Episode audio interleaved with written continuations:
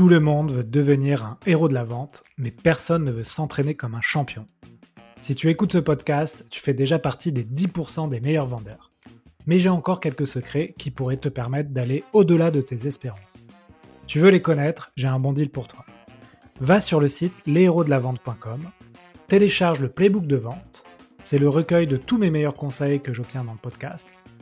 Fonce les découvrir et tu auras les fondamentaux pour progresser à vitesse grand V et rejoindre le cercle très fermé des héros de la vente. J'ai rajouté un conseil à la fin du playbook, en bonus, qui est pour moi le secret ultime que tous les vendeurs voudraient connaître. Vous avez peut-être vu l'information sur LinkedIn, mais en janvier, j'ai été sélectionné dans le classement des leaders de la vente, publié par Referral Squad. Aujourd'hui, ils me font l'honneur de sponsoriser le podcast.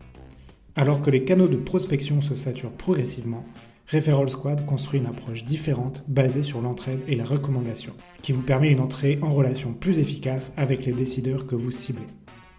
Si vous êtes dans une fonction commerciale, vous vous devez de rejoindre Referral Squad. L'inscription est gratuite et vous recevrez 300 crédits pour faire vos premières demandes de mise en relation. Alors rendez-vous sur referralsquad.io. Bonjour à tous, bienvenue sur un nouvel épisode Les Héros de la Vente. Aujourd'hui, j'ai le plaisir d'accueillir de nouveau des anciens collaborateurs d'Aircall, donc Shalom Malka et Tania Kefs. Bonjour euh, Tania et Shalom. Bonjour Alexandre. Donc on est euh, en effet sur le deuxième épisode de notre série euh, Mafia Aircall. L'idée c'est de vous inviter pour nous expliquer en quoi votre expérience passée vous aide dans votre expérience présente d'entrepreneur. Mais avant ça, on va, euh, on va se présenter. Enfin, vous allez vous présenter, puisque moi, les auditeurs, normalement, me connaissent. Donc, euh, honneur à toi, Tania. Est-ce que tu peux te présenter aux auditeurs et nous dire euh, ce que tu fais aujourd'hui? Bien sûr. bah, du coup, je suis une ancienne d'Aircall. J'étais leur première employée. j'ai commencé bah, comme Shalom en tant que business développeuse à Paris, à New York. Je suis passée par pas mal de rôles pour finalement m'arrêter sur le Customer Success. J'ai construit l'équipe là-bas euh, jusqu'à euh, le stade, jusqu'au stade de VP, euh, où je gérais une équipe internationale et j'ai quitté Aircall pour monter Journey. suite à un problème que j'ai rencontré, notamment. Je vous en dirai un peu plus pendant l'épisode. Oui, bien sûr.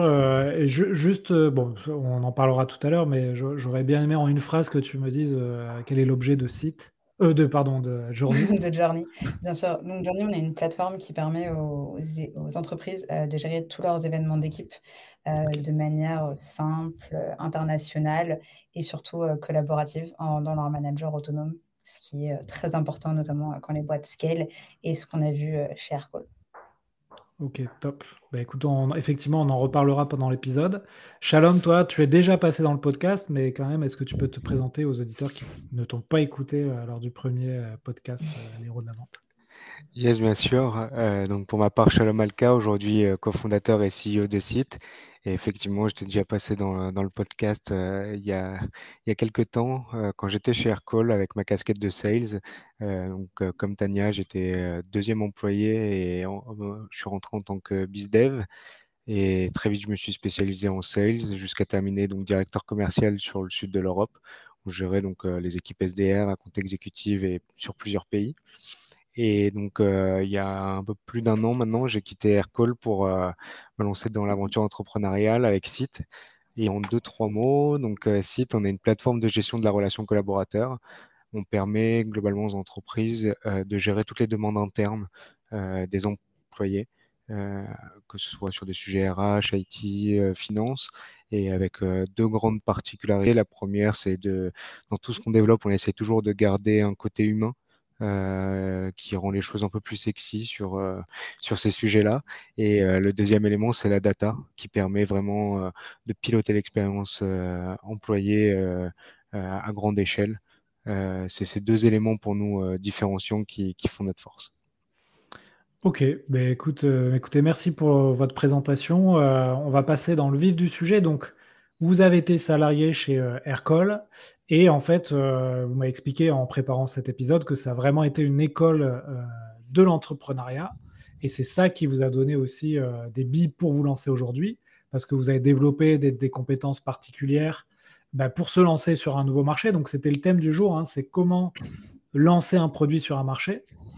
Donc vous êtes en plein dedans. première question, pourquoi vous vouliez aborder ce sujet précisément de lancement d'un produit sur un marché? Qui veut commencer cette première question? Je, peux, je, peux, Vas-y, allez, vas-y. Euh, bah, je pense que vendre un produit early stage, ça n'a vraiment rien à voir avec la vente d'un produit établi.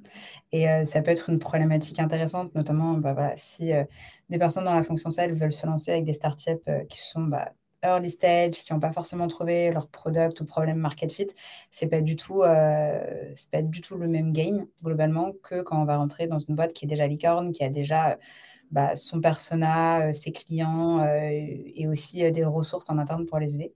Donc, si on va sur du early stage, on est dans l'expérimentation, on est en train d'essayer de comprendre, de rechercher. Donc, il faut être vraiment très inventif et pouvoir tester plusieurs choses. Et ça va être très différent en termes d'exécution que si on va vendre bah, après une série A, une série B et encore plus après les séries, les séries d'après. Ok, Shalom, tu veux réagir? Ouais, euh, moi je trouve c'est important euh, d'en parler parce que pour ma part, alors même avant même de rejoindre Aircall, euh, j'avais toujours voulu monter une boîte. La, vie a fait que j'ai rejoint Aircall assez tôt, où j'ai pu m'entraîner, on va dire. Et, en fait, ce qui est hyper intéressant, c'est que j'étais toujours dans l'idée, avant même de rejoindre Aircall, bah, il faut trouver le bon produit, le, le bon marché pour, pour y arriver. Et en fait, euh, avec mon expérience chez Aircall et euh, du coup non chez Site, ben, on s'est rendu compte que euh, y a une vraie méthode.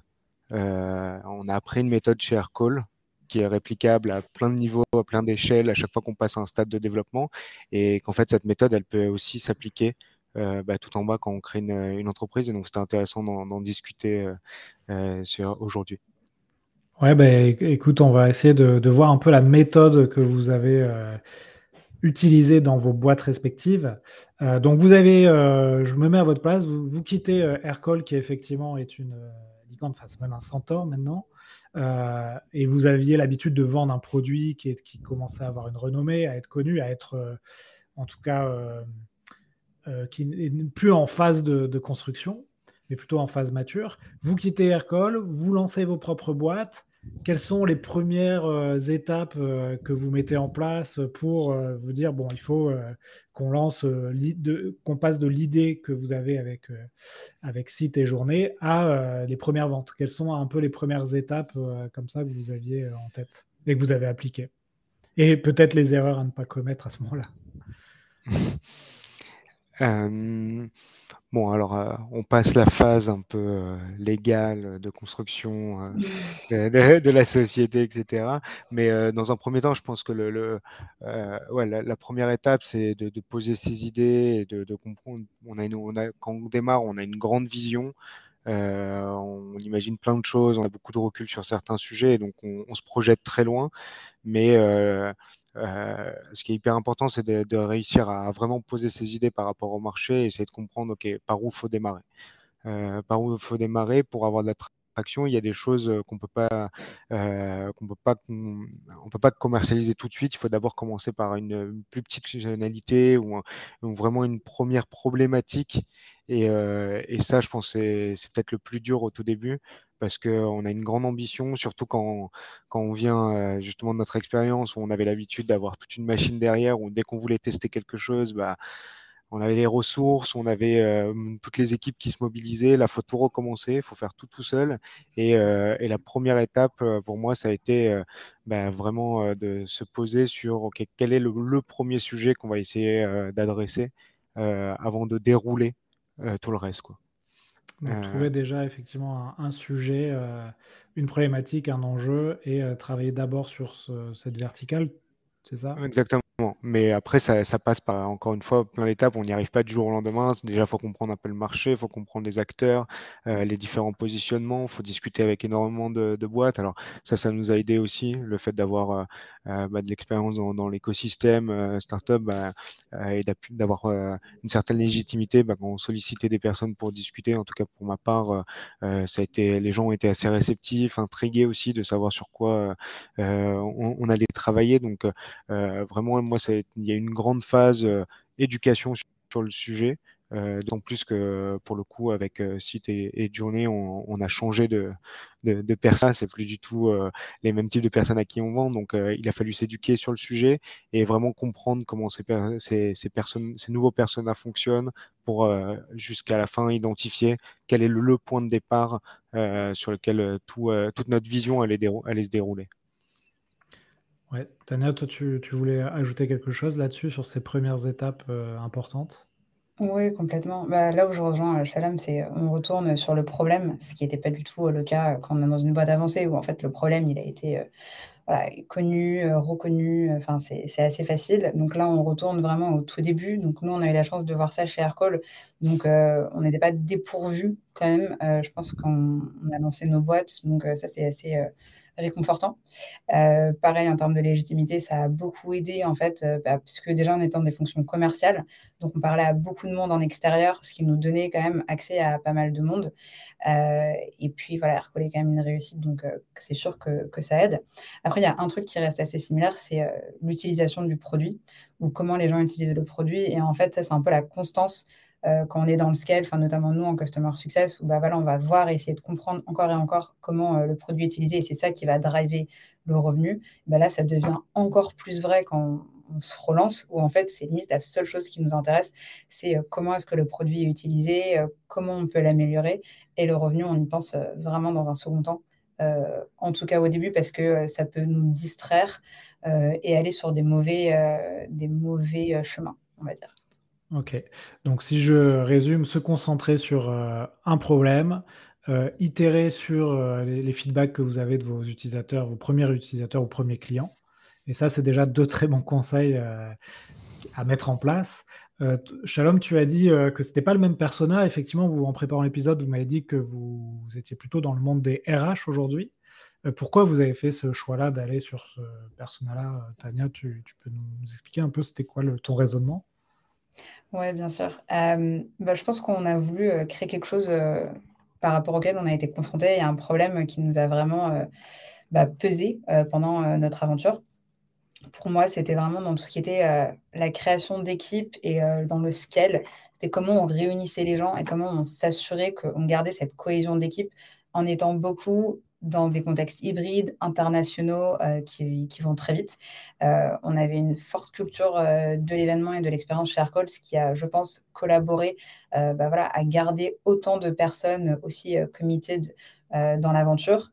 mais je pense que ça vient aussi de certains voir tous les fondateurs euh, qui étaient euh, très impliqués là-dedans, et ce n'est pas le cas de toutes les personnalités, tout en étant pourtant de, bons leaders, et voilà, rendre ça accessible avec une plateforme qui permet bah, d'animer son équipe, de rendre ça simple, de rendre ça collaboratif, sachant en plus les montants qui sont dépensés là-dedans, c'est quelque chose qui me, qui me tenait à cœur, et de rendre ça bah, beaucoup plus mainstream que ce qui existe aujourd'hui.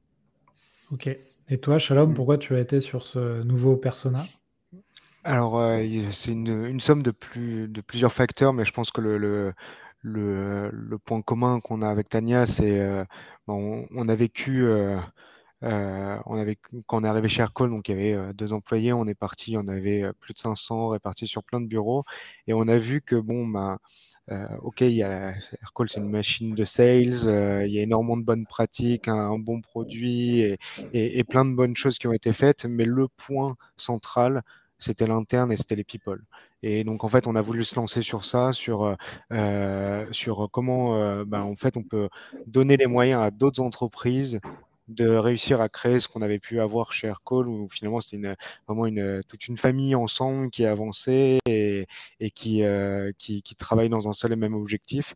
Et on s'est rendu compte que euh, on a eu de la chance chez Aircall où on était, euh, euh, on arrivait à bricoler des choses et on avait tous le bon, la, bonne façon de penser en tout cas pour travailler en équipe mais ce n'était pas le cas partout. Et donc, comment on donne les moyens aux entreprises de pouvoir reproduire et de construire ça Je pense que ça nous a beaucoup aidé. Et après, pour ma part, en tout cas, euh, il y a forcément le, le, Covid a un peu tout chamboulé, euh, le, fait de télétravailler, les entreprises qui, euh, qui, cherchent des moyens de s'organiser pour piloter des, des, des, des, employés qui sont répartis dans plein de bureaux, bah forcément ça, ça a aussi joué sur, sur notre positionnement et, sur ce qu'on allait faire. Il y avait une tendance de marché. Quoi. Mais je pense que l'élément principal, c'est vraiment ça. Les, people sont au cœur. Euh, généralement, les entreprises, de façon assez drôle, elles délaissent cette partie-là euh, jusqu'à assez tard. Euh, mais en fait, c'est quelque chose qu'il faut commencer euh, de, de, depuis le début parce que euh, sinon, on en paye, on en fait les frais euh, par la suite, quoi. Ok, c'est marrant. Contrairement à Dan et Vincent que j'ai eu donc jeudi dernier dans le podcast, eux ont vu la problématique euh, de vente qu'ils ont eu sur le terrain en disant il y a des choses à améliorer, c'est ça qui va nous donner une idée pour créer une entreprise. Et vous, vous avez plutôt vu cette problématique du côté, euh, comme tu dis, du côté des gens, de l'équipe, comment je garde une équipe motivée, euh, comment je fais pour euh, garder cette cohésion, comment j'organise tout ça. Donc avec une expérience, on va dire, similaire, même si vous n'avez pas les mêmes postes, euh, vous avez eu finalement des, des approches euh, différentes. C'est intéressant. Clairement. Et il y a une question que je me pose. euh, donc, euh, ça y est, vous avez votre entreprise, vous commencez à créer votre MVP, donc le, le premier produit en fait, que vous allez confronter à un marché.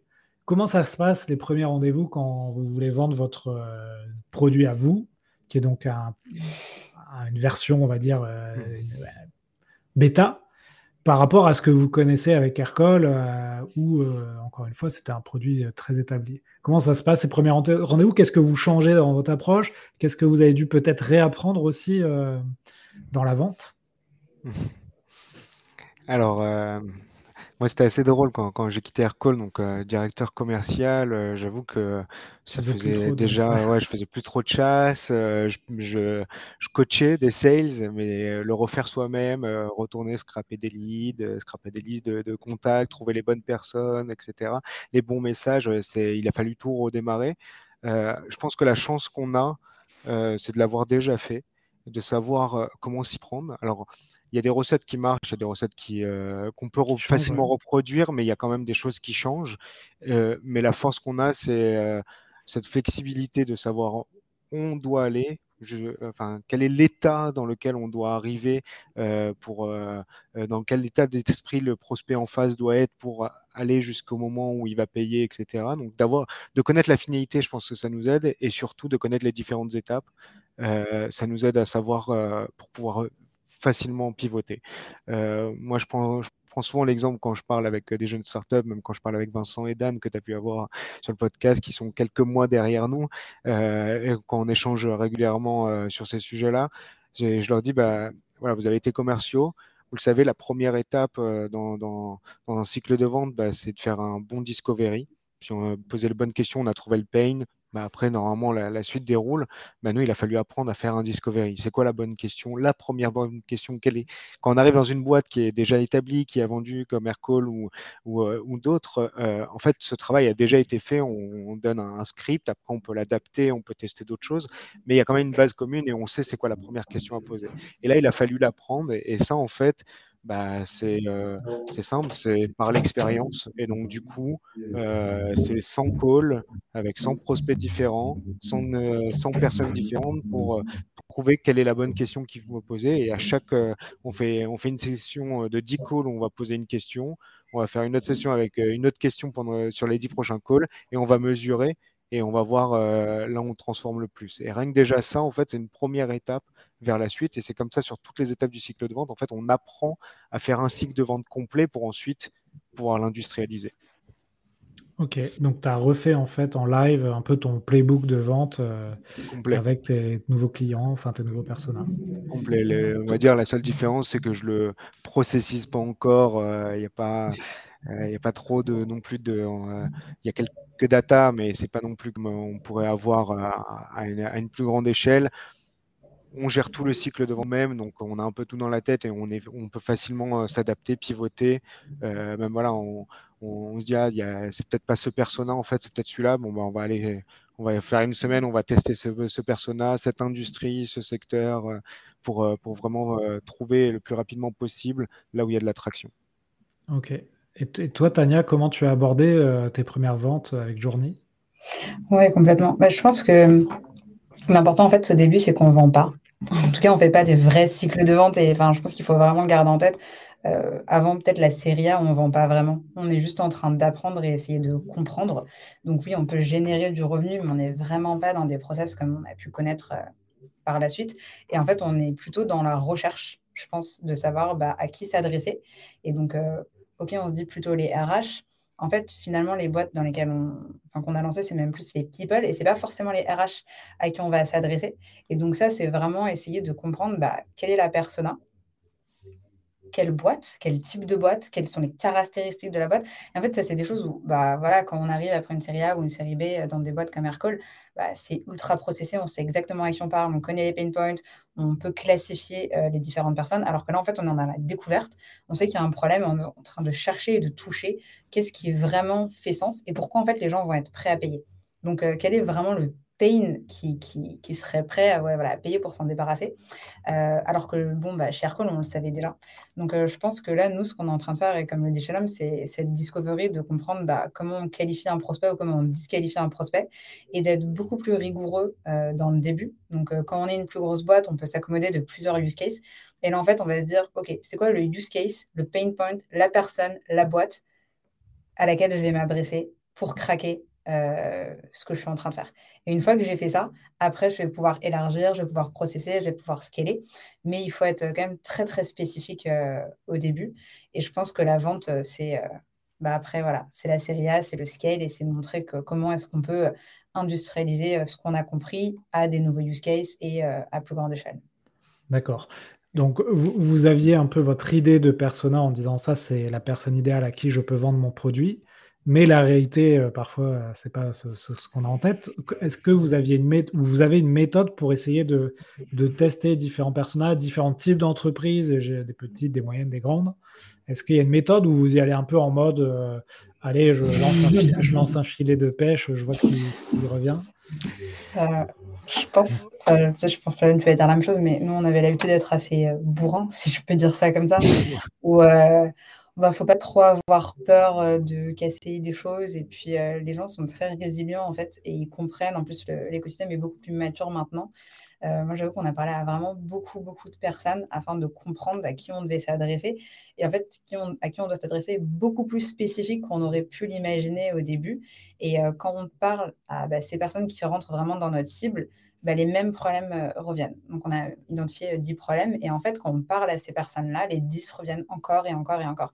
Et c'est là où on commence à sentir qu'on touche quelque chose, euh, même si on parle, enfin, on avait 10 potentiels ou 20 potentiels use cases qu'on aurait pu adresser, mais c'est pas là où on allait apporter le plus de valeur, où on allait vraiment craquer quelque chose. Euh, le volume, je dirais. Je, me permets, ouais, le, volume, euh, clairement. Il euh, faut, aller parler à énormément de personnes, de différentes tailles d'entreprises, différents types de postes. c'est quand même mieux. Moi, j'utilise quand même pas mal la notion d'échantillon, où je prends un petit échantillon significatif, pas besoin de faire sur 1000, mais prendre 20, 30 boîtes, ça permet quand même de mesurer un petit peu l'impact. et après, ce qu'il faut savoir, c'est que euh, c'est une remise en question euh, perpétuelle. Euh, et donc, ça, et ça peut se jouer à une feature, un mot, une façon de présenter qui va faire qu'on va trouver l'élément déclencheur. Et j'ai un bon exemple sur ça, et il n'y a pas si longtemps que ça, il y a quelques mois.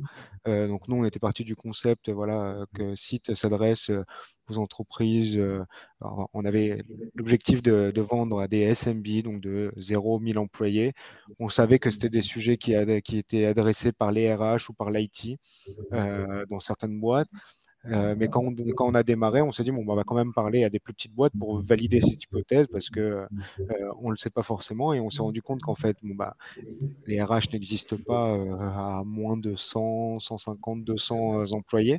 Donc, qui c'est qui gère ce sujet-là dans les, petites, les plus petites structures? Et donc là, c'était vraiment mystère. On a, on a, on a testé plein, de, plein de messages différents sur plein de personnes différentes. Et là, on a trouvé qu'en fait, notre sujet, donc, euh, c'est gestion de demande et ensuite de pouvoir euh, bah, faciliter tous les process internes, la connaissance interne dans l'entreprise. Bah, ils étaient adressés par les grosses managers ou marketing managers parce que c'était les personnes qui étaient un peu les plus tech et qui allaient mettre un peu d'intelligence, d'automatisation dans les process.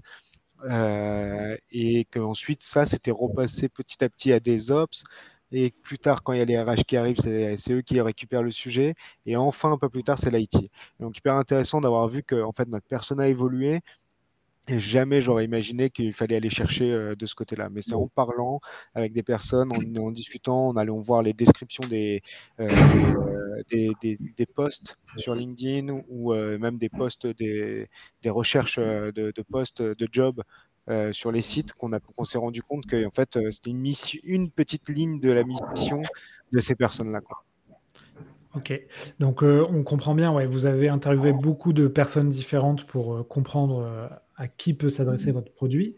Quand vous euh, démarchez ces gens-là, donc vous êtes, comme tu l'as dit, Tania, pas forcément dans une démarche de vente, mais plutôt de, comprendre et d'interview. Euh, je sais que eFounders, ils ont une stratégie comme ça de, contacter des, gens en disant voilà, on construit un produit, euh, ça m'intéresserait d'avoir ton avis. Et en fait, ils ont une centaine de personnes qui vont tester un produit un peu en mode je découvre le produit, je vous donne mon feedback. Bien sûr, dans ces 100 personnes, souvent, ils trouvent leur premier client. Est-ce que vous, vous aviez aussi cette approche-là, notamment en utilisant euh, le fait que vous étiez des anciens d'Aircall, ou, c'était une autre approche où vous n'avez pas forcément besoin? Ah ouais, c'était 100% ça. Je pense que euh, le, playbook d'Aircall vient beaucoup du playbook Defenders et bah, ils sont quand même très forts pour, euh, pour lancer des produits. Je pense que c'est assez, assez unanime. Et euh, complètement, euh, enfin moi j'aime pas trop le mot interview parce que je pense qu'on n'a pas vraiment les bonnes choses qui ressortent dans des, des interviews. Euh, mais ouais, essayer de comprendre si le client ou le prospect en tout cas, la personne avec qui on parle, le design partner, enfin il y a plein de noms, est intéressé ou pas. Et moi ce que je ressens c'est à la fin de, du call, est-ce que la personne a envie de tester? Et généralement quand c'est le cas, euh, parce qu'on répond vraiment à un problème, elle va nous demander un accès. Donc, sans nous vraiment pousser notre solution, à dire Ok, mais je peux tester, j'ai un accès, euh, quand il y a ce truc-là qui sort, est-ce que je peux voir? Parce que du coup, ils sont excités et là, on, vraiment on voit euh, est-ce que ça a un intérêt ou pas. Et après, est-ce que derrière, ils vont l'utiliser Parce qu'en fait, en interview, les gens sont aussi très polis et ils vont dire. Enfin, voilà, vont dire oui souvent, mais ça ne veut pas dire que ça va forcément se convertir dans l'usage et ensuite dans du revenu. Donc, c'est important de faire la différence. Je, valide totalement le, fait que le mot interview n'est pas n'est peut-être pas le meilleur. Euh, nous, en fait, souvent l'approche, c'est il le gère aujourd'hui le sujet qu'on adresse. Et l'idée, c'est plus de, comprendre comment il le gère et ensuite de leur montrer comment on peut faire la même chose mais mieux. Euh, et je pense que dans toute innovation, dans toute euh, entreprise qui se lance, c'est généralement ça l'étape clé, c'est de comprendre comment les entreprises fonctionnent aujourd'hui, d'aller décomposer toutes les, missions et ensuite de les reconstruire, mais, euh, avec l'innovation qui vient derrière. Très bien. Très bien, ok. Bon, bah, on a un bon type pour euh, lancer les, premières, les premières campagnes de, prospection. Hein. C'est demander aux gens de comprendre ce qu'ils font et puis après on leur proposera de, tester l'outil. Est-ce qu'aujourd'hui, on a parlé un peu de process vous m'avez dit, euh, tout n'est pas très, trop processisé, etc. Comment ça se passe aujourd'hui? Vous avez quand même euh, appliqué une méthode de vente que vous avez chez Aircall à ce que vous faites aujourd'hui ou vous l'avez un peu réinventé? Je sais que dans le, podcast précédent, euh, il m'expliquait que chez Aircall, c'était notamment le Medic, mais que c'était un peu trop too much pour leurs clients aujourd'hui, donc ils avaient des méthodes de vente un peu plus simples. Est-ce que vous aussi, vous utilisez peut-être des, méthodes de vente plus agiles et plus, plus simples ou vous avez gardé le Medic Pareil, euh, de mon côté, un bant euh, sur la qualification et Medic sur, euh, sur le, closing. Et après, c'est sûr que bah, du fait de la taille de, notre entreprise et des process internes ou même de, la prédictabilité de, notre business, on applique des, des, versions très light. mais en revanche, pour la mesure, les stages des opportunités, etc. Euh, on a repris ce qui se faisait parce qu'on sait que ça marche, on a la même façon de parler et, la même façon de fonctionner comme ça. Quoi. Ouais. Moi, de mon côté, je suis vraiment plus euh, sur de l'usage. Donc, euh, on va dire que mon funnel est plus qualifié par les différents niveaux d'usage que je voudrais que mes clients ils ont. Et je pense qu'on reste vraiment dans ce côté usage avant de passer sur des process plus sales. En tout cas, pour moi, c'est la grosse différence. Ok, très bien. Et comment vous gérez la... Souvent, quand on, a un produit au début, on, donc on a envie de faire tester le produit. Donc, on fait des pilotes, euh, ou vous les appelez des tests, des pilotes, des expérimentations. comment vous gérez ça? Parce que je sais qu'il y a plusieurs écoles. Il y a ceux qui vont faire payer un peu leurs pilotes, même à, minima, pour que les gens soient engagés. Ceux qui vont être un peu en mode euh, testé pendant 14 jours et puis euh, on refait un rendez-vous après ces 14 jours. comment, quelle est votre politique là-dessus sur la gestion des tests? Alors, je vais laisser Tania aller un peu plus avancée sur vraiment le, free trial ou la, le test, quoi, mais... Ouais, bah, comme je disais, donc nous, c'est vraiment l'usage qui nous intéresse euh, à ce niveau-là, mais c'est aussi lié à euh, notre type de clients qui sont des grands comptes. Donc, euh, je dirais pas que ce serait vrai. Je pense que quand on est sur du SMB avec des paniers plus petits, on peut pousser la vente. Pour nous, on est à des comptes de entre 1000 et 5000 personnes enfin une vente en moins de 24 mois qui passe pas par des process de finance, enfin 24 mois j'exagère, mais allez 6 à 12 mois euh, pour des outils qui coûtent cher euh, ou c'est pas prévu dans les budgets, enfin c'est sûr que ça va pas passer, donc euh, ça sert à rien d'y aller comme un bourrin, en fait on va juste perdre les, des personnes intéressées. donc à ce niveau-là, enfin je pense que vraiment le plus intéressant c'est un peu d'être dans un long trial avec des, dire, des choses qu'on peut faire payer au fur et à mesure pour un peu calculer la propension à l'achat. Euh, donc, par exemple, bah, nous, on fait des événements d'équipe, on essaie de voir, OK, est-ce qu'ils achètent certains événements? Est-ce qu'ils en achètent plusieurs? Sans nécessairement euh, essayer de les engager sur du long terme, mais en fait, bah, c'est un mix qui nous permet de voir de l'usage, de voir du revenu, d'essayer de comprendre aussi quel sera le business model le plus intéressant. Mais globalement, en fait, avant la série A, on est dans une longue phase de trial, je dirais, euh, avec nos clients. Et c'est comme ça qu'on doit aller voir, c'est eux qui vont nous aider à construire le produit. essayer d'être trop agressif sur l'acquisition de revenus et sur la vente, en fait, ce serait contre-productif. Ok. je, confirme que côté SMB, hein, on est sur, euh, sur la même approche. Euh, encore une fois, on apprend euh, au fur et à mesure. Donc, tu vois, avant même de lancer un trial, la question, c'est qu'est-ce qu'un bon trial et comment, comment le prospect va, va, va, voir le plus rapidement possible la valeur de notre solution. et donc ça, ça a été pareil, un, apprentissage. Au début, on a fait des choses très simples. On leur a donné entre les mains euh, l'outil. On a dit, bah, clique partout et dis-moi euh, qu'est-ce qui te plaît? Euh, petit à petit, on a compris qu'en fait, bah, ils ne pouvaient pas cliquer sur ce bouton s'ils n'avaient pas fait cette étape. Donc, ça nous a permis de, guider un peu le trial. Et, aujourd'hui, ça va vraiment dépendre. On ne se formalise pas. On est plus, comme Daniel disait, sur l'usage. C'est prend en main l'outil, voit la valeur et ensuite on, aborde ces sujets de, commercialisation parce qu'on sait très bien, le prospect comme nous euh, sait très bien qu'à un moment ou un autre, euh, ils doivent payer, nous on doit, gagner, on doit gagner de l'argent. Donc euh, la, discussion vient naturellement en fait, à partir du moment où il est, il est convaincu par le produit. Et, et, après, euh, encore une fois aussi pour te donner un exemple de, choses euh, euh, bah, que c'est vraiment hyper manuel et qu'on se formalise pas. Nous, on est en train de travailler justement pour mettre en place, marketer un free trial. bon, bah, côté produit, on n'a pas encore configuré, on n'a pas encore configuré le, le, le, de côté produit le fait d'avoir vraiment un free trial qui dure longtemps. Euh, ou qui est cadré. Donc du coup, on a juste mis, on est en train de créer un form sur lequel les gens vont pouvoir faire une demande. Nous, on va créer manuellement le compte et on va leur envoyer un mail derrière semblant automatique pour qu'ils aient accès à un compte d'essai. donc voilà, c'est comme ça petit à petit qu'on va aller, on apprend et après on processus et on industrialise pour reconstruire derrière. Là aussi, il y, a deux, écoles dans la vente de logiciels. C'est ceux qui décident de faire des process où finalement tu as, peu d'intervention de l'homme et tu as peu de services autour du logiciel. Donc tu, souscris en ligne, tu payes limite en ligne et tu utilises le logiciel. Euh, c'est souvent d'ailleurs pour des produits euh, peu chers. Et puis après, tu as l'autre école où euh, tu as quand même du service qui est vendu notamment au début de l'aventure pour accompagner la personne, l'onboarder, la former. En général, quand tu commences à lever des fonds, là, les investisseurs te disent essayer d'enlever un maximum de services et vendez du logiciel. Aujourd'hui, comment vous gérez ça, vous, la, notion de service à côté de votre logiciel? Il n'y a que du service. il n'y a que du service. En fait, avant même de pouvoir faire euh, du euh, self-service, du product leg gross, on est obligé de, euh, bah, pareil, d'apprendre les bonnes étapes. les bonnes étapes pour que la personne puisse faire du self-service. Moi, je me rappelle, chez Aircall, c'était un gros sujet, le self-service chez les plus petits comptes. Et ça a mis, ça a mis du temps avant d'être mis en place parce que fallait, bah, fallait créer le contenu et les ressources quand même pour les, ne pas les laisser solo. Il fallait quand même les un minimum d'accompagnement et donc c'était quand même une structuration et, et c'est un type d'approche. On peut dire décider d'avoir un produit vraiment qui va se vendre tout seul ou un produit qui va être accompagné par du sel. Je pense que c'est deux approches, mais dans les deux cas, avant de pouvoir industrialiser processer tout ça, tu es obligé de passer par une phase d'apprentissage. Ouais, complètement. Il y a beaucoup de services au début et c'est assez, euh, assez commun. L'idée, c'est de ne pas rester trop longtemps dans cette phase euh, pour euh, bah, voilà, que le produit prenne vraiment le pas au fur et à mesure. Après, ça dépend aussi du type de produit qu'on vend.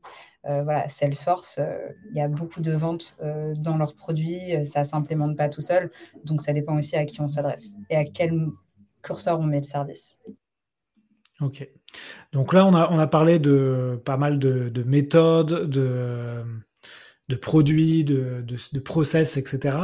Euh, qu'en est-il des qualités euh, humaines, des, enfin, des, des, compétences que vous avez appris euh, chez Aircall et que vous appliquez dans votre boîte actuelle? Est-ce qu'il y a des choses, un peu, des valeurs que vous avez essayé de reproduire qui vous aident énormément aujourd'hui? Est-ce qu'il y a des choses comme ça qui touchent plus à, l'humain que le process? Shalom peut-être? Ouais, alors euh, bon, on a on a beaucoup parlé un peu du process et, donc de, cette facilité-là, mais je, je mets de côté du coup toutes les qualités euh, commerciales euh, parce qu'encore une fois, le fait de, euh, de, faire de la prospection, la partie discovery, de poser des questions ouvertes, en fait, c'est des, des, des, choses qui sont hyper clés euh, dans, dans le début.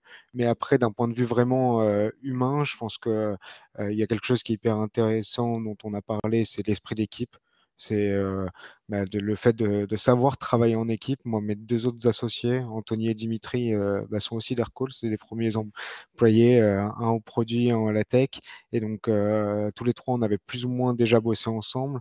Et de savoir, de savoir travailler en équipe, de savoir respecter le scope de chacun et se fixer des objectifs pour les atteindre, des objectifs atteignables forcément sur des, des, espaces de temps courts, je pense que c'est hyper important. Et peut-être le deuxième élément qui est, euh, qui est aussi euh, important dans cette partie-là, et ça, je pense que Tania va, totalement valider, c'est la résilience. Euh, c'est vraiment des montagnes russes, c'est des cycles. tous les trois mois, il y a des phases qui sont très compliquées. Ça, personne nous, nous prévient quand on se lance, mais il y a des phases où on va pas dormir, on va se poser mille questions, on va tout remettre en question. Il faut s'accrocher. Et en fait, voilà, je pense que si, si personnellement j'ai fait ce choix de me lancer dans l'aventure entrepreneuriale, c'est euh, euh, qu'après euh, six ans passés chez Aircall, je me sentais assez euh, confiant en moi-même pour prendre les bonnes décisions au bon moment. et en tout cas avoir la bonne méthode pour prendre les bonnes décisions. Et, donc je me rattache toujours à ça quand j'ai des phases de doute, des phases de questionnement, je, je, me rattache à ça et je reviens au basique, ok c'est quoi notre problématique, quels sont les moyens, les, hypothèses qu'on a, qu'on doit valider pour pouvoir s'en sortir, et ensuite prendre la bonne décision. Et ça, je pense que c'est hyper important de toujours se le rappeler, parce que de ce que j'ai compris en parlant avec d'autres entrepreneurs aussi, euh, c'est que ça, ça dure jusqu'à la fin de l'aventure, euh, ces phases euh, de, montagne russe et de questionnement. Ouais, bah, je pense que je suis tout à fait alignée. Euh, la résilience, pour moi, est vraiment le premier qui me vient à l'esprit parce que c'est très, très, très intense. Euh, et je pense que bah, plus la boîte grossit, comme on l'a vu chez Aircall, moins on voit vraiment les impacts au fur et à mesure. Euh, après un certain temps. Je pense que ce n'est pas le cas pour les founders qui, eux, le vivent toujours. mais là, en, early stage et quand on lance sa boîte, bah, comme dit Shalom, tous les trois mois, pour pas dire toutes les deux semaines, voilà, il y a des rebondissements, on ne sait jamais ce qu'il va faire. Enfin, c'est fragile, quoi. C'est quand même un bébé. Enfin, ça prend vraiment du temps euh, au début pour, euh, pour euh, bah, voilà, être, quelque chose qui, qui, tourne, on va dire. Donc, c'est assez, assez compliqué. Esprit d'équipe complètement. Mon cofondateur aussi était un des premiers d'Aircall. Donc, voilà, c'est là, on est tous les deux là, mais toutes nos boîtes, en fait, font partie de la mafia d'Aircall sur, sur les cofondateurs. Et l'intérêt et aussi le point positif, comme disait Shalom, sur l'esprit d'équipe, c'est des gens avec qui on a bossé pendant longtemps, on sait comment ils travaillent, euh, on est aligné sur nos valeurs, ce qu'on a envie de faire. Donc, euh, avoir vraiment ce socle euh, est très, très important. et créer une équipe fondatrice, c'est indispensable. Et puis, je pense, je sais pas si c'est vraiment une valeur, mais enfin, faire ça pour le fun, c'est vraiment très important parce que les probabilités de réussite sont assez faibles, c'est assez dur. Donc, si on n'a pas un côté vraiment qui nous motive et qui nous anime, parce qu'on aime faire ça, et parce que ça, vraiment, ça nous habite. Enfin, moi, je le vois vraiment chez mon cofondateur, de créer des choses, de voir qui les utilise, comment c'est utilisé. Bah, si on n'est pas, on trouve pas ça marrant, en fait, on n'y arrive pas, quoi. je pense que c'est vraiment primordial. Ouais, bah, ça fait trois bonnes valeurs, hein. esprit d'équipe, résilience, fun, euh, c'est pas mal. aussi le fun, c'est quelque chose qu'on apprécie chez Aircall. On on faisait souvent la fête, on célébrait les bons moments et ça, moi, je sais qu'on a toujours voulu le reproduire et on prend du temps aussi pour nous même, euh, euh, c'est chaque chaque moment se célèbre et il faut prendre le temps de le faire, c'est important. Ouais, c'est vrai qu'on peut avoir tendance à ne pas regarder les réussites et et du coup, à avoir toujours la tête dans le guidon. Et c'est vrai que c'est bien de ne pas l'oublier aussi, euh, les, bonnes avancées qu'on fait quand on construit une boîte. Euh, on arrive à 40 minutes d'épisode. Avant de passer aux questions de la fin, est-ce qu'il y a quelque chose que vous vouliez ajouter sur ce thème de lancement de produits sur un marché euh, grâce à votre expérience dans une, scale-up? Est-ce qu'il y a des choses dont on n'a pas parlé ou on passe aux questions de la fin directement? Moi, peut-être un truc, c'est, je pense que cela me rejoindra aussi dessus, c'est qu'il n'y a pas de bon moment globalement. Euh, enfin, c'est toujours euh, une période compliquée, euh, que ce soit personnellement, professionnellement. là, sur les marchés, c'est pas forcément évident non plus. mais globalement, c'est aussi beaucoup les fondateurs et les, équipes early stage qui font vraiment apparaître des idées et qui, je sais pas, genre will them into existence. Mais il y a vraiment ce, ce côté où bah, le fait de le vouloir permet de construire des choses. Euh, et c'est après en se confrontant au marché qu'on essaie de construire la bonne chose. Euh, mais parfois, il faut vraiment juste se lancer et être assez passionné par euh, ce qu'on est en train de faire pour le créer. Je pense que ça, parfois, on oublie que c'est des gens qui sont derrière ça et qui sont animés par ces problèmes et qui, qui ont été. Effectivement, je, je, me joins à, cette partie-là. Il n'y a, jamais de bon moment. Bah, je l'ai expliqué au tout début du, podcast, mais moi, je me posais toujours la question quand est-ce que ça va être le bon moment pour, euh, pour moi d'y aller euh, J'ai toujours voulu monter une boîte, euh, quelle va être la bonne idée Mais en fait, non, c'est prendre. J'ai pris la décision de quitter Aircall pour monter une boîte et c'est qu'après que finalement dans les mois qui, qui suivaient ma prise de décision qu'on s'est arrêté sur un projet, une idée sur laquelle on allait démarrer. Quoi. Ok.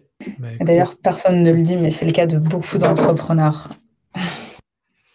On a toujours des doutes, hein, de toute façon, quand on se lance. Euh, effectivement, il faut pas parfois, avoir un peu des œillères, euh, il faut pas regarder trop ce qui se passe, euh, dans le monde ou sur ce qui se passe chez des amis aussi, parce qu'on peut aussi voir des amis chez qui ça se passe un peu moins bien, et notre expérience sera différente. Bon, bah, très bien. Bah, écoutez, merci beaucoup. On va passer aux quatre dernières questions.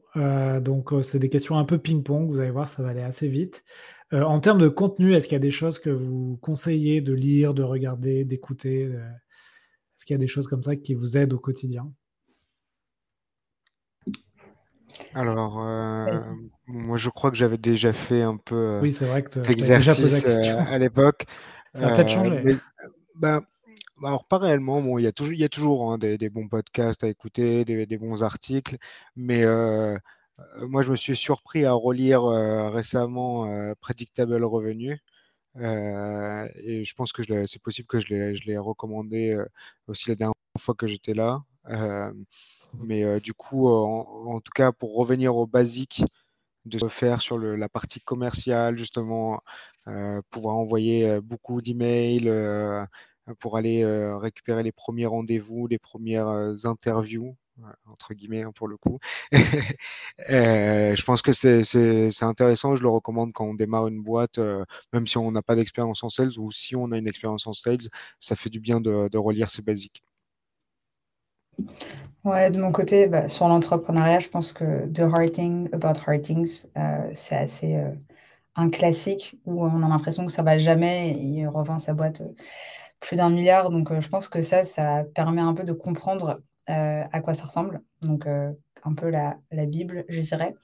Euh, moi, je me suis pas mal un peu formée en produit, vu que c'était pas la chose que je connaissais le plus. Et en fait, s'assurer que dans les interactions avec les personnes à qui on parle, on retire les meilleures choses, comment bien les transmettre aux équipes tech. c'est important, donc notamment Inspired, qui est un classique aussi, et puis Shape Up de Basecamp, donc vraiment sur l'exécution, l'itération, comprendre quel sujet on a envie de creuser, être pas mal. Euh, et là, je suis en train de lire Move, euh, qui est plus sur euh, du coup le go-to-market à différents stades et qui explique bah, exactement ce qu'on disait sur bah, comment est-ce qu'on vend quand on est une scale-up, mais comment est-ce qu'on vend quand on fait du early stage.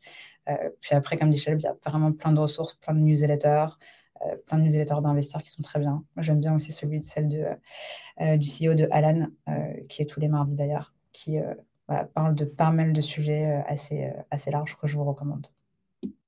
Ok, très bien. Sur les outils euh, ou les routines euh, qui vous aident au quotidien, vous avez des choses euh, indispensables? Site et journey. on, on parle d'outils business pour le coup? Ça peut être des outils business, ça peut être des outils perso, une, une, to-do list pour, pour faire tes courses. Non, bon, moi pour le coup, j'utilise HubSpot côté sales, marketing, business. J'avoue que, alors, chez Aircall, on avait commencé avec un tout petit CRM à l'époque qui s'appelait Close.io, jusqu'à un certain moment où on était passé directement sur Salesforce. Euh, donc j'avais, je connaissais bien HubSpot parce que on Aircall s'intégrait à HubSpot et donc on avait eu l'occasion de, mettre les mains dedans. Mais là, du coup, je l'ai utilisé par moi-même et j'avoue que je suis assez surpris que, en termes de rapport qualité-prix, le niveau de fonctionnalité et, de, puissance de l'outil pour euh, une entreprise euh, de, notre taille, enfin, j'ai l'impression justement d'avoir de pouvoir faire tout ce que je faisais chez Aircall à plus grande échelle avec beaucoup de, beaucoup de personnes. Bah là, à ma propre échelle, j'arrive à le faire assez facilement.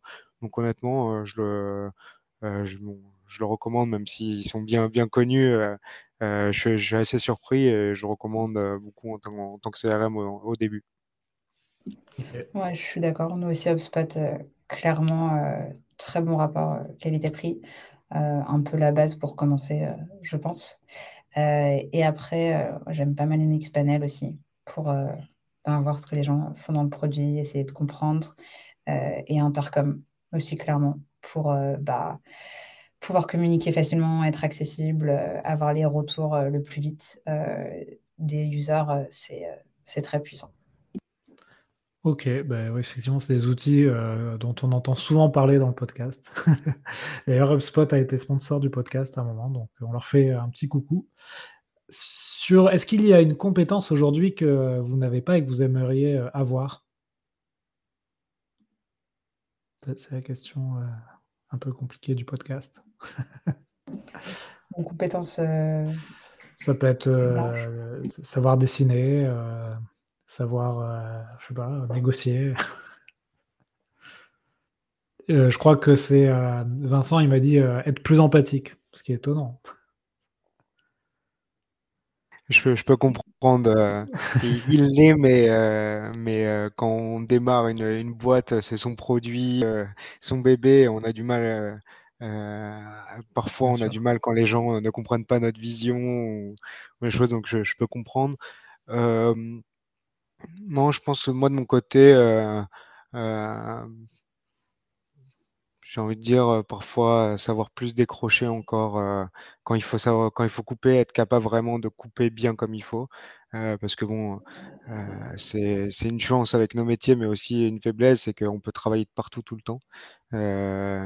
il nous faut notre tête, parfois un ordi si, jamais il faut produire, mais sinon c'est constamment et j'avoue que avoir la faculté de pouvoir décrocher et couper pour faire ne serait-ce qu'une après-midi, un dimanche euh, où on pense à rien, euh, ça fait quand même du bien et on revient beaucoup plus frais. Donc je pense que ouais, euh, s'il y a quelque chose que j'aimerais en tout cas apprendre sur les prochains mois, c'est ça, pour pouvoir continuer sur le long terme notre aventure.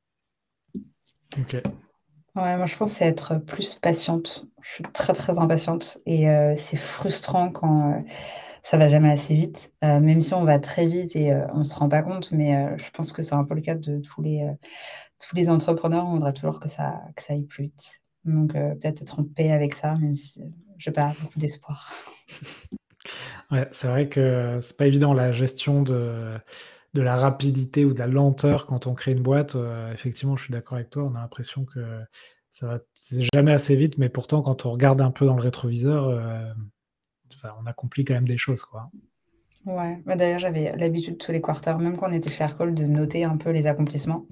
Et euh, quand on est un peu frustré de les relire et de dire non, ça va, on va, on va assez vite. C'est un petit, un petit tips qui fonctionne bien. Complètement. Euh, moi, je, tous les mois, on fait euh, ce qu'on faisait chez Aircall, qui s'appelle un exercice qui s'appelle euh, Cool Less Cool.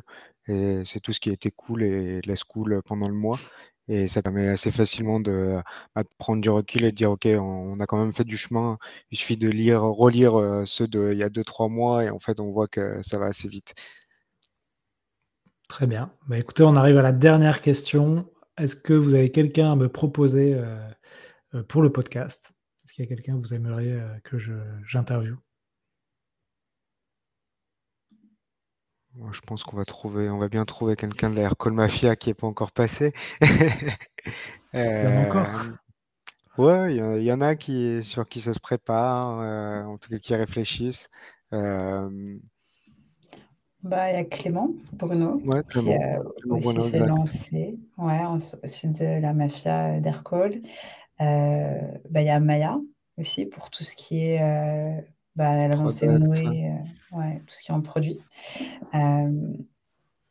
après, ouais, il y a pas mal de boîtes. Je pense que ça serait intéressant de voir aussi bah, d'autres types de, de ventes, parce que nous, on est assez habitué, on va dire, à de la vente outbound. Je dirais qu'il y a assez, assez high touch, mais c'est intéressant de voir un peu des produits plus product-led, comme Clap, par exemple. Euh, je pense qu'ils ont une, manière de vendre qui est très différente, beaucoup plus sur le contenu, euh, sur l'usage. Donc euh, Robin et, Pierre aussi sont très intéressants, un très bon produit qu'on utilise aussi d'ailleurs. Très bien. Écoutez, on a fini l'épisode. Merci encore pour votre disponibilité. Comment on fait pour vous joindre, Tania et Shalom, si on veut tester journée ou site? Alors pour ma part, euh, du coup, sur le site internet, euh, sinon on peut, vous pouvez aussi me, euh, donc c'est site siit.io, directement aussi par email, shalom, c h l o m at site.io, ou encore sur LinkedIn directement, et on est assez réactif. Pareil sur notre site, donc journey.io. vous pouvez m'envoyer aussi un mail à tania.journey.io. C'est assez facile, ou sur LinkedIn. Donc voilà, on, répond assez vite. Ben écoutez, on n'y manquera pas. N'hésitez pas à partager l'épisode si ça vous a plu. Et effectivement, je regarderai donc s'il y a d'autres euh, candidats euh, pour passer dans le podcast et qui, sont passés par la mafia Aircall. Euh, en tout cas, merci encore, Tania Shalom. bon courage et, on prendra des news hein, de votre aventure entrepreneuriale. Je suis sûr que ça va, ça va cartonner. Donc, foncez et puis on, refait un point d'ici quelques mois. merci, Alexandre. À bientôt, salut. Ciao. Voilà, j'espère que l'épisode vous a plu. Si vous voulez continuer à approfondir ces sujets, retrouvez sur le site l'héros-de-la-vente.com l'ensemble des podcasts et également la newsletter Les Chroniques de la Vente. Donc deux fois par mois, je vous envoie toute la veille que je fais sur les nouvelles techniques de vente, les nouveaux outils, et je fais également un portrait d'un entrepreneur qui a craqué le système pour exploser ses ventes. Donc on se retrouve sur cette newsletter ou sur LinkedIn pour continuer à échanger sur ces sujets passionnants. Et n'oubliez pas de noter 5 sur 5, le podcast ça m'aide énormément. Belle vente à tous